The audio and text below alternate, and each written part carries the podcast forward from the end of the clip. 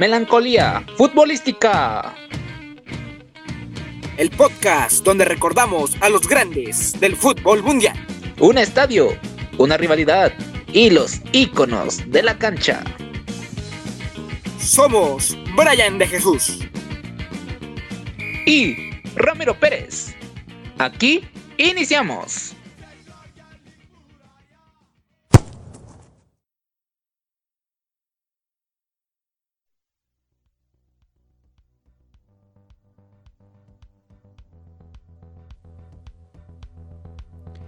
Hola amigos, bienvenidos sean en nuestra segunda emisión de Melancolía Futbolística, un podcast que te lleva a vivir el fútbol sentimental.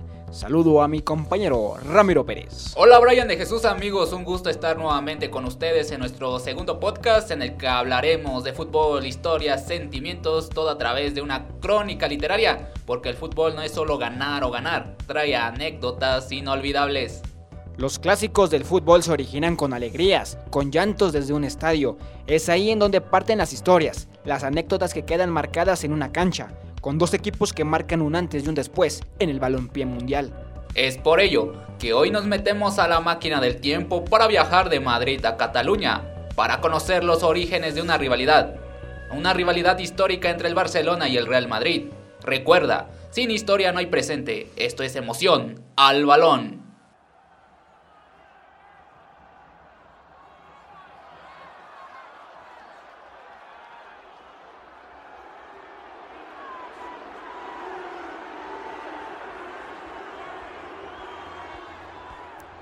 Los catalanes más catalanes, el Barcelona, así como el Betis, Sevilla, Almería, Cádiz, Málaga y Granada presumen ser los imanes de Andalucía, o el Real Madrid, Atlético de Madrid, Getafe, Leganés, Rayo Vallecano, Alcorcón, Fuenlabrada ser los más madrileños. Así presume Barcelona ser los más catalanes, el equipo mítico de toda España, el equipo más amado, el que ha derrochado los colores blaugrana sobre todos los terrenos de juego y sobre todas las copas. Pareciera que fue ayer, cuando el Barcelona inició a dar sus signos de vida en 1890, de la mano de los británicos inventores de la vela y del remo, a quienes el amor al fútbol los llevó a instalarse en el Real Club de Regatas, gracias a su gran difusión en los medios de comunicación.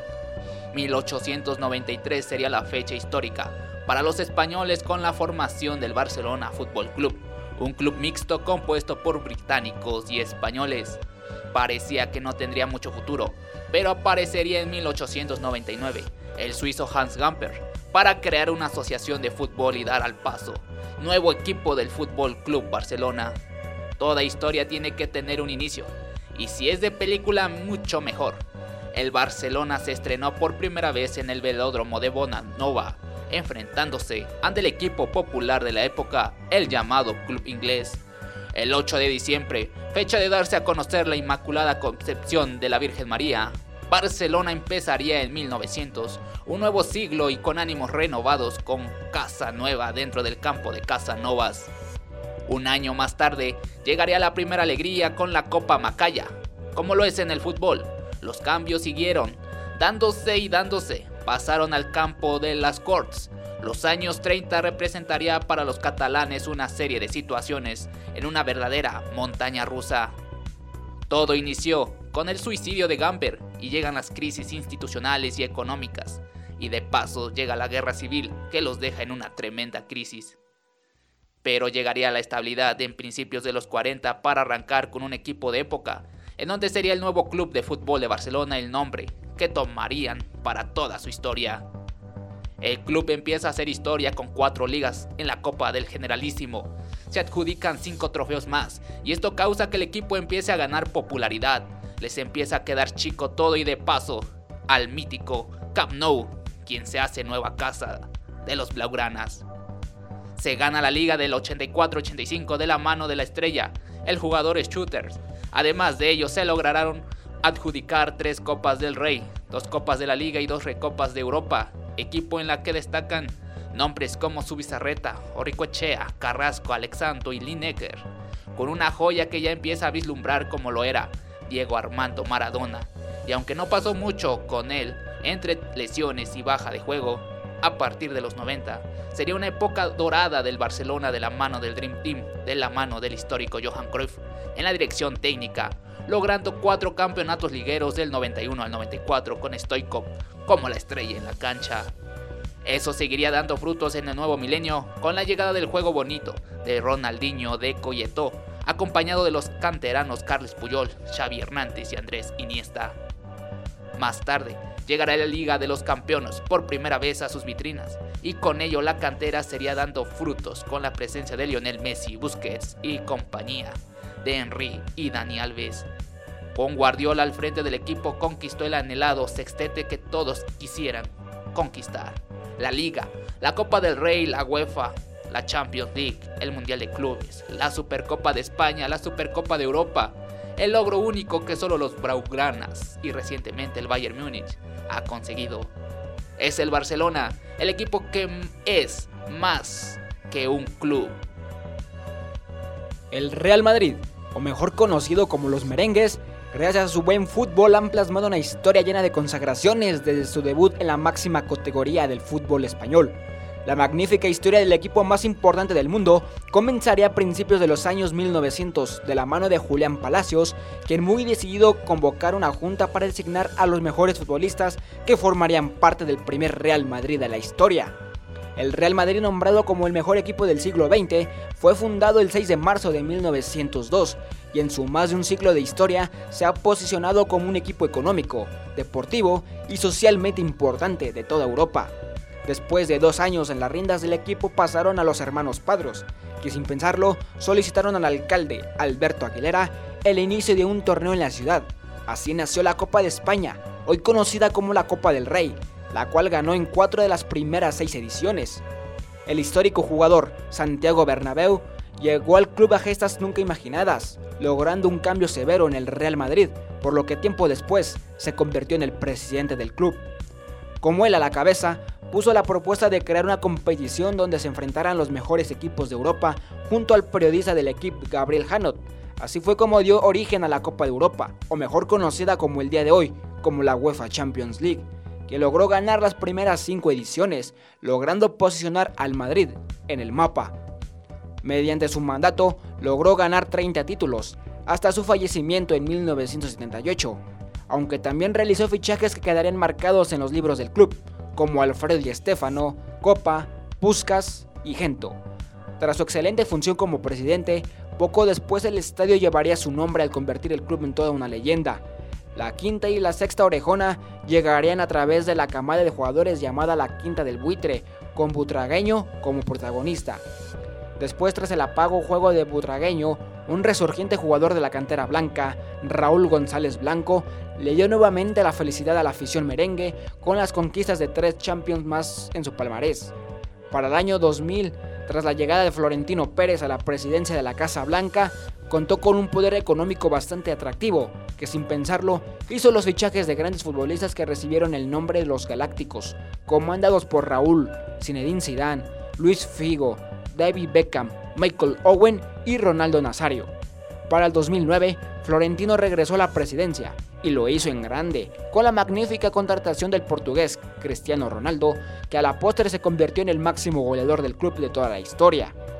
Tras años de sequía en Europa, finalmente llegó la décima con el famoso cabezazo de Sergio Ramos en el 2014. Sin duda la etapa más maravillosa del club fue el conquistar tres Champions de manera consecutiva con Zinedine Zidane como el entrenador su escudo, su emblemático estadio, su grandiosa afición, sus jugadores y su color tradicional, el blanco, es como el madridismo puede imponerse a cualquier equipo que se le ponga enfrente. Ubicados en Valdebebas, con un magnífico centro de entrenamiento futbolístico y con la riqueza de la infraestructura del Estadio Santiago Bernabéu, es como han cosechado sus éxitos. Son los que han forjado la historia de un club acostumbrado a ganar y con unas vitrinas de trofeos totalmente envidiables. Su palmarés es más que grande que el estacionamiento. 34 ligas, 19 Copas del Rey, 12 Supercopas de España, una Copa de la Liga, 13 Champions League, 2 Copas UEFA, 7 Copas Intercontinentales, 4, Mundial de Clubes, 4 Supercopas de Europa y una Copa Eva Duarte. A lo largo de los años, han pasado por las filas del cuadro merengue jugadores icónicos que a la postre se convirtieron en leyendas como Alfredo y Estefano, Puskas, Gento, Raúl González Blanco, Iker Casillas, Zinedine Zidane, Cristiano Ronaldo, Sergio Ramos, entre muchos otros. El Real Madrid es un equipo que nació para triunfar y sobresalir. Es por eso que en la melancolía futbolística celebramos los 120 años de historia del club, porque un madridista no dice vamos a ganar, dice a la Madrid. El clásico de la infidelidad. Uno de los clásicos más recordados entre blaugranas y merengues se citó en el 2002. Un partido que quedó más allá de un simple 0 a 0. La fecha, el 24 de julio, un día previo a la festividad del apóstol Santiago y de Galicia. Un partido que no tuvo mucho espectáculo. Todos los focos se enfocaron a Luis Figo, quien era la estrella del momento, era el mejor del mundo, como un Messi, un Ronaldo o un Maradona. Pues Luis Figo era la estrella y capitán del Club Barcelona, jugando un total de 248 partidos en 5 años, cuanto pasó al archirrival, como el fichaje más caro de la historia, alcanzando los 60 millones de euros, que más tarde se llevaría el balón de oro al mejor jugador de Europa. Era el primer clásico de Figo vistiendo la playera del Madrid. Un día sin precedentes. Los aficionados del Barcelona mostraron su inconformidad y empezaron a decirle de todo, a abuchearlo y hasta lanzarle objetos llegando a tal grado de ser presa de una cabeza de cerdo que fue arrojada al césped desde la tribuna. Un clásico que ha quedado marcado por la poca lealtad del portugués Luis Figo, que muchos hinchas citan como una desagradable y un desagradable acto el que cambiara de equipo, solo por billetes y no como muchos jugadores dicen, por amor a la camiseta. A lo largo de la historia han desfilado jugadores de muchísima calidad entre blaugranas y merengues, pero solo son pocos los que pueden presumir de haber portado con orgullo ambos escudos. La rivalidad es tan grande que es muy difícil perdonar al que se cambie de bando. Sin embargo, existen jugadores que han cambiado de parecer. Ricardo Zamora, considerado uno de los mejores porteros de la historia, tuvo un paso breve por el Barcelona, donde no pudo consagrarse y después llegó a las filas del Madrid. El gran Alfred y Estefano tuvo una grandiosa etapa con el cuadro blanco, aunque también llegó a formar parte del Barcelona sin nada que presumir. El alemán Bernd Schuster tuvo su paso por el costoso grandioso equipos. El actual entrenador Julen Lopetegui se consagró como arquero titular en el Real Madrid. Fue gracias a sus actuaciones en el Logrones que el Barcelona decidió ficharlo.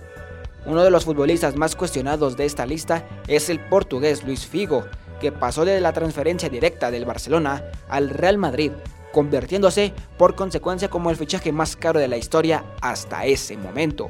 El estratega español Luis Enrique debutó con la camiseta blanca, aunque sin éxito, por lo que optó por emigrar a las filas de los blaugranas.